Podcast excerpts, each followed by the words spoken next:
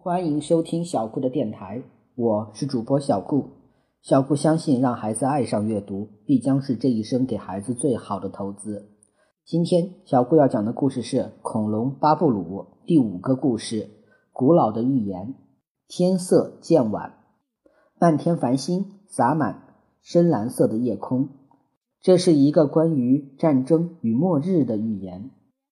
安德鲁挺了挺坚硬的背甲，表情凝重地说道：“大约五亿年前，我们的星球和现在完全不同。那个时候，这里的主人，也就是在洞窟里留下符号的生物，他们。”称自己为智人。从符号中穿插的图形来看，智人是平均身高只有两米的哺乳动物。他们直立行走，身体和我们相比非常脆弱，但是文明却高度发达。胖乔治为了在劳拉面前显示出他的内涵，见缝插针地插嘴道。看来这应该是一种依赖工具的文明，对工具的依赖超过了对身体的依赖，身体就会停止进化，甚至开始退化。劳拉果然投来了赞许的目光，胖乔治终于得分，不由得心花怒放。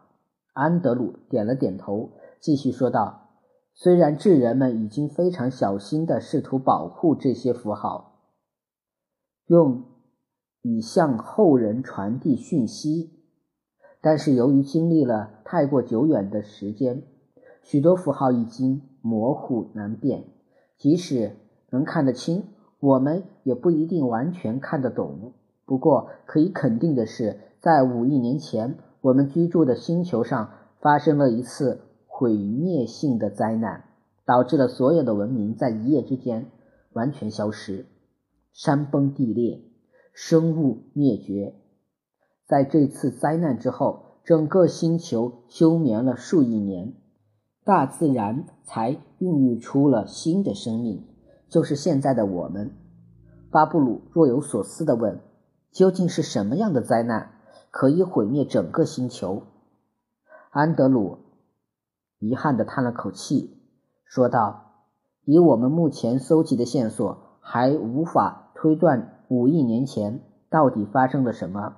不过智人最想传达的信息最终保存了下来。安德鲁看了看劳拉，劳拉垂下头说道：“安德鲁发现的洞窟，我在家乡也见到过。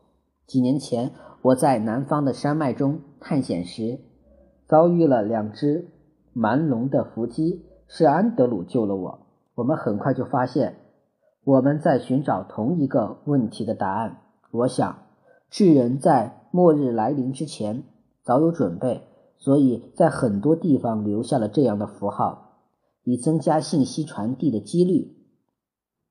我和安德鲁探访了很多的山脉和峡谷，也询问了许多了解恐龙历史的预言家，终于确定了智人的警告。胖乔治之所以当不了领导，恐怕和他总是缺根筋有必然的联系。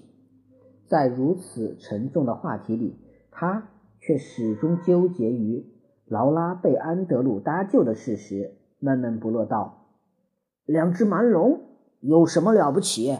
我一个人就可以对付三只。”好在巴布鲁的脑袋还比较清醒，沉声问道。智人留下的是个警告。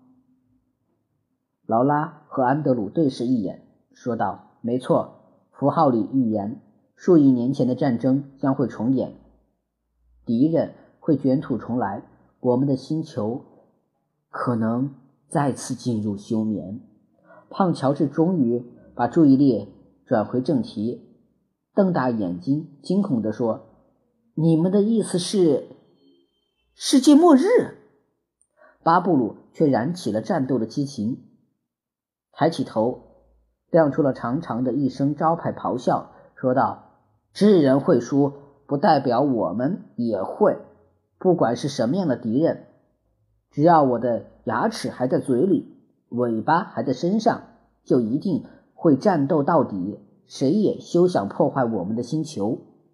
恐龙巴布鲁的第五个故事就到这里结束了。